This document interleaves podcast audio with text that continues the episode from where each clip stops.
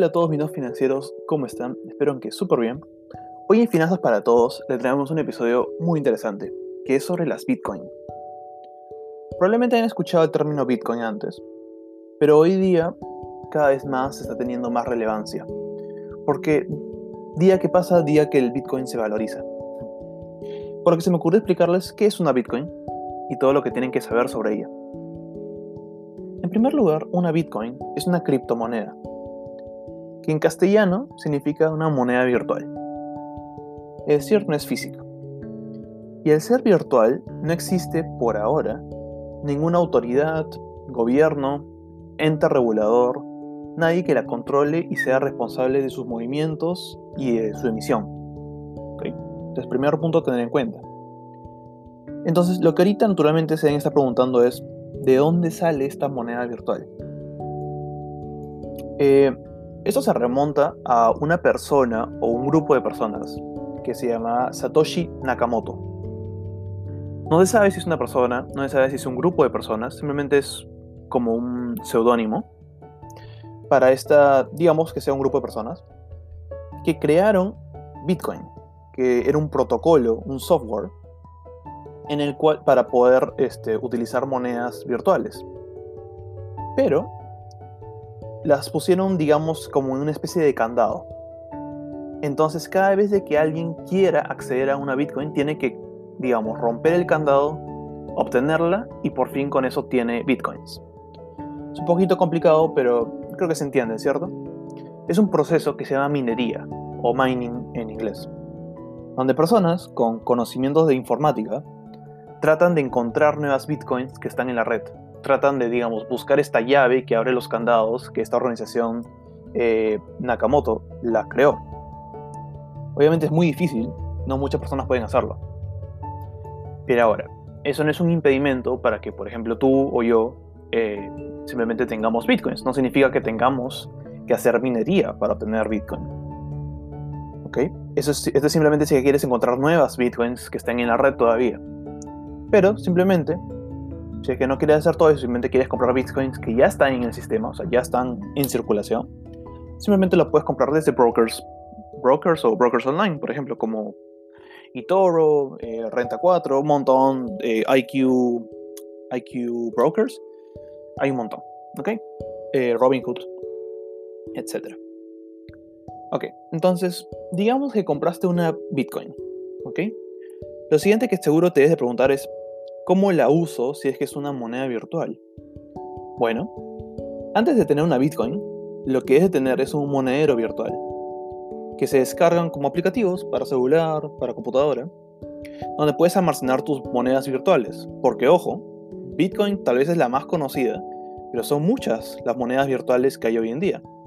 Probablemente la segunda más conocida sea Ethereum, pero hay muchas más. Entonces, una vez tengas tu monedero virtual, y alguna Bitcoin, puedes usarla para transferir a otras personas o negocios que tengan también monederos virtuales y acepten, obviamente, Bitcoin. De momento en Latinoamérica no hay tantos locales, los hay, pero no tantos. Pero hecho en Estados Unidos, algunas ciudades de Europa, es mucho más común. Y hay países donde se puede pagar hasta servicios de agua o luz con bitcoins desde tu monedero virtual. Entonces, ya sabemos qué es una bitcoin y cómo se puede utilizar vayamos al porqué de su popularidad. La verdad es que viene teniendo un crecimiento brutal. Con decirles que hace 5 años, una Bitcoin estaba valorizada en más o menos 500 dólares.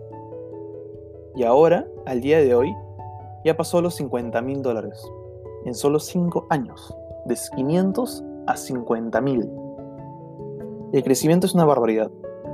Pero ¿por qué crece tanto? La verdad es que es nada más y nada menos que la especulación. El hecho de la gran demanda. ¿Recuerden lo que pasó hace poco con GameStop?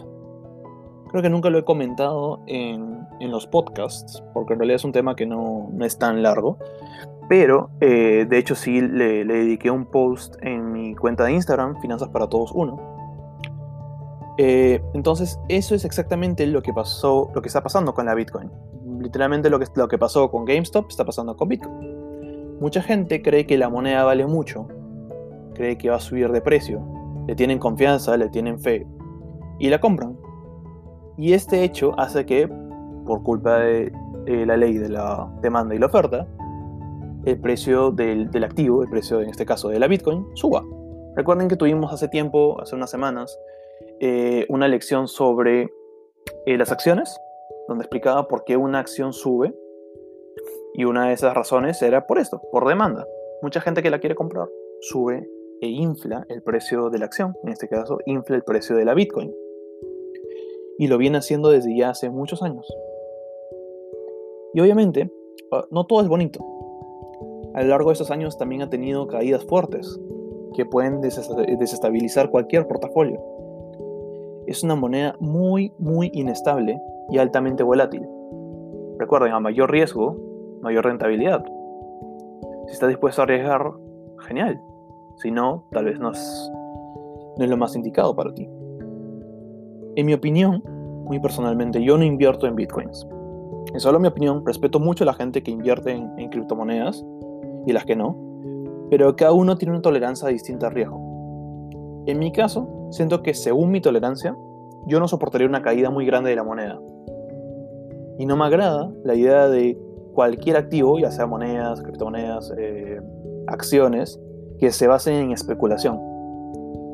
Yo soy más una persona que le gusta invertir con un respaldo financiero, un respaldo económico, respaldo, digamos, entre comillas, científico, de por qué tomo una decisión de comprar o vender una acción o un activo. ¿No? En, este, en el caso de la Bitcoin, el único respaldo es porque la gente la compra y ya. Y a la larga, a mí no me gusta esa idea.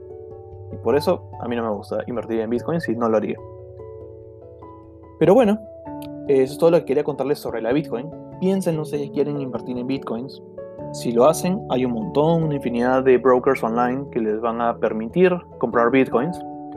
El precio está bastante caro, de hecho. También puedes comprar fracciones de bitcoins. No comprar toda una bitcoin, pero comprar 0.000 algo para que sea un poco más accesible, porque de hecho cuesta 50 mil dólares, o más de 50 mil dólares una sola bitcoin.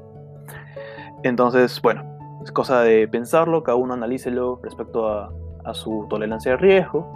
Y ya, eso es todo. Espero que hayan aprendido bastante. No se guíen del resto. Creo que es algo, un, consejo muy grande que les puedo dar. No se fíen, no se confíen de lo que hace otra persona. Confíen en sus propios instintos. Y ya. Y evalúo todo antes de tomar una buena decisión de inversión. Y hasta la próxima y a seguir aprendiendo.